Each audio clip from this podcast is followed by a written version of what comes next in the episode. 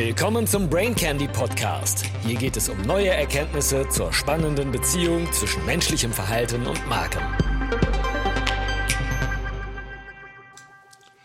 Brain Candy Nummer 79. Luxury Beliefs. Die Luxushaltung ist das neue elitäre Mittel für die Distanzierung von der Masse. Vor einiger Zeit bin ich auf Rob Henderson aufmerksam geworden. Henderson ist Doktorand der Psychologie in Cambridge und hat davor Psychologie in Yale studiert. Er betreibt einen sehr guten Blog auf Substack. Das meiste sogar als Premium-Content. Ein vielversprechender junger Wissenschaftler.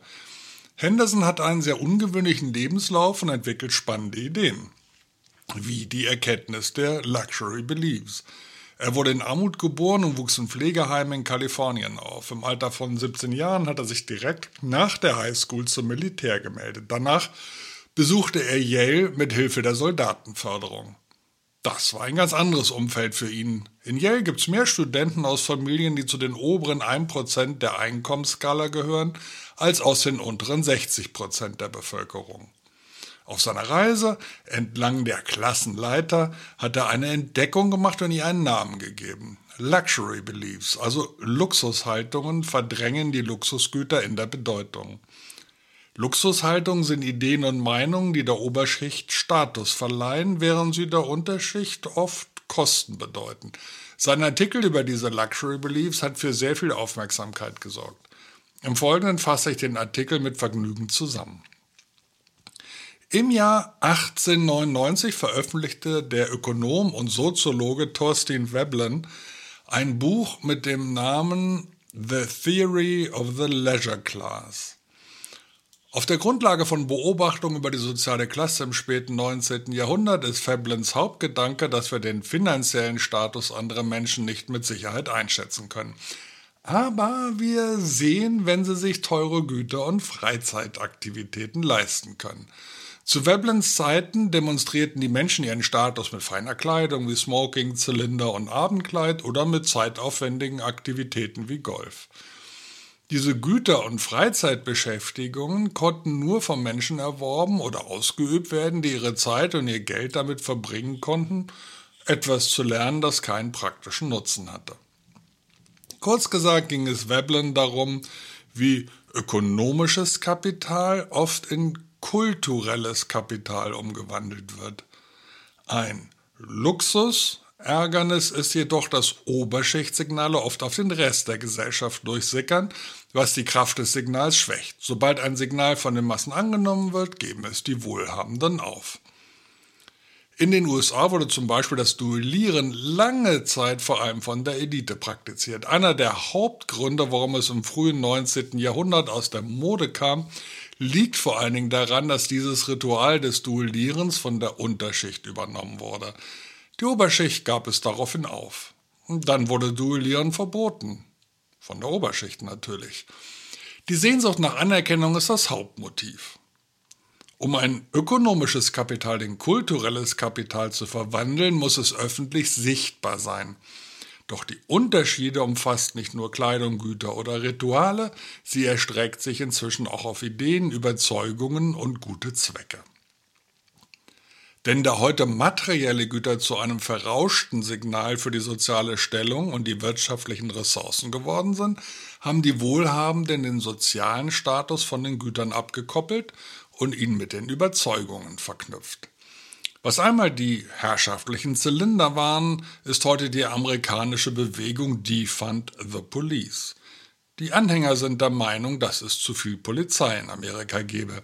Eine Umfrage ergab, dass die Amerikaner der höchsten Einkommenskategorie bei Weitem die häufigsten Befürworter einer Mittelreduzierung der Polizei sind. Sie können es sich leisten, diese Position einzunehmen, weil sie bereits in sicheren, oft bewachten Gemeinden leben und sie können es sich leisten, einen privaten Sicherheitsdienst zu engagieren. Aber eine gefährdete, arme Person in einer von Kriminalität geprägten Gegend kann es sich nicht leisten, die Streichung von Mitteln für die Polizei zu unterstützen. Nach Angaben des US Census Bureau sind die ärmsten Amerikaner im Vergleich zu Amerikanern, die mehr als 75.000 Dollar im Jahr verdienen, siebenmal häufiger Opfer eines Raubüberfalls, erleiden siebenmal häufiger schwere Körperverletzungen und sind 20 mal häufiger Opfer eines sexuellen Verbrechens. Das Vertreten eines Luxury Beliefs ist eine Manifestation des kulturellen Kapitals, ein Zeichen für die glücklichen wirtschaftlichen Verhältnisse einer Person. Luxury Beliefs sind ein ehrliches Zeichen für Wohlstand, denn sie sind unmöglich oder zumindest sehr schwer zu faken. Es gibt auch andere Mechanismen für Luxushaltung, wie zum Beispiel die Verharmlosung des Einflusses des Einzelnen auf die Gestaltung der Lebensumstände.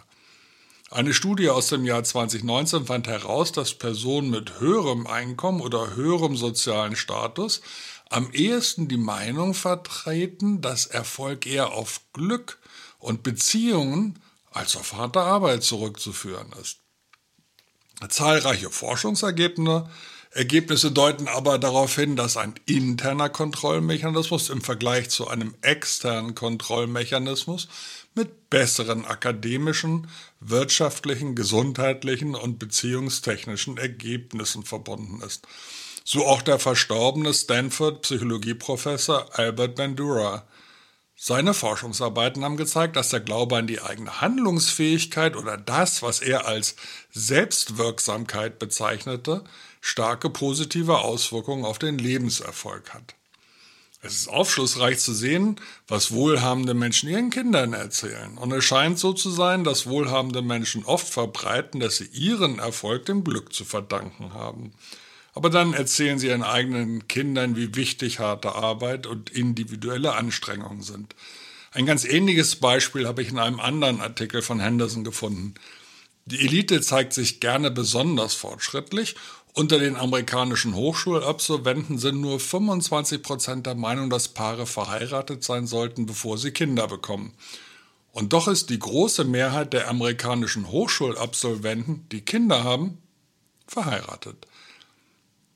In der amerikanischen Unterschicht wachsen dagegen sehr viele Kinder außerhalb von Ehen, ja sogar außerhalb von Beziehungen auf. Lassen Sie uns zum Schluss über befremdliches Vokabular reden. Als Henderson in Pflegefamilien aufwuchs, als Tellerwäscher den Mindestlohn verdiente oder beim Militär diente, hörte er nie Worte wie Cultural Appropriation, also die kulturelle Aneignung, oder Gender oder Heteronormative. Kurze Frage an die Brain Candy-Hörer. Sind Sie cisgender? Sprache ist also ein kulturelles Kapital. Menschen aus der Arbeiterklasse können Ihnen nicht sagen, was diese Begriffe bedeuten. Aber wenn Sie eine Elite-Universität besuchen, werden Sie viele wohlhabende Leute finden, die Ihnen gerne erklären werden. Wenn Menschen ungewöhnliche Überzeugungen äußern, die im Widerspruch zur konventionellen Meinung stehen, zum Beispiel die Verkleinerung der Polizei oder die Verschleierung harter Arbeit oder wenn Sie ein merkwürdiges Vokabular verwenden, sagen Sie in Wirklichkeit oft, ich wurde an einer Spitzenuniversität ausgebildet oder ich habe die Mittel und die Zeit, mir diese esoterischen Ideen anzueignen. Nur die Wohlhabenden können diese Dinge lernen, denn die normalen Menschen haben echte Probleme, um die sie sich kümmern müssen. Der Hauptzweck von Luxury Beliefs besteht also darin, Hinweise auf die soziale Schicht und die Bildung des Haltungsbesitzers zu geben. Die Befürwortung der Mittelreduzierung der Polizei oder die Forderung der Überzeugung, dass wir für unsere Handlungen nicht verantwortlich sind, sind gute Mittel, um die Zugehörigkeit zur Elite zu signalisieren. Warum sind wohlhabende Menschen anfälliger für Luxushaltung? Sie können es sich leisten. Und sie legen am meisten Wert auf ihren Status. Luxushaltungen sind das neue Statussymbol. Sie sind ein deutlicher Indikator für die soziale Stellung, den Wohlstand, die Ausbildung und die Freizeit, die man hat, um diese modischen Überzeugungen zu übernehmen. Es ist aus meiner Sicht aber durchaus ein Mechanismus, der auch von Teilen der Mittelschicht zur Selbsterhöhung benutzt wird. Man mag zum Gendern stehen, wie man will. Auffällig ist aber, dass das Gendern am weitesten unter Journalisten verbreitet ist. Eine Gruppe, die sich gerne als der intellektuellen Elite der Gesellschaft zugehörig beweist. Das Phänomen scheint mir noch stärker bei den privilegierten öffentlich-rechtlichen Medien aufzutreten. Auch Aktionen der Last Generation scheinen diese Luxusmechanismen für sich zu nutzen. Man klebt sich auf der Straße fest, fordert die Verhaltensänderung der anderen, sei es durch Verzicht oder die Beeinflussung von politischen Entscheidungen. Objektiv ist man ziemlich passiv. Man zeigt aber, dass man die Zeit für solche Aktionen aufbringen kann und erlebt den Ärger der Ausgebremsten als Selbstwirksamkeit.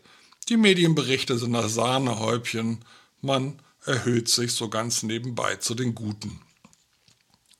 Wäre es für die Zukunft der Gesellschaft nicht wirksamer, wenn man stattdessen diese Energie in eine berufliche Karriere, in Disziplinen stecken würde, die zum Beispiel die umwelttechnisch überlegenen Lösungen für den massiv steigenden Energiebedarf der Weltbevölkerung entwickeln? Oder wäre das dann vielleicht doch zu anstrengend? Also so im Vergleich zur Arbeit in einer NGO.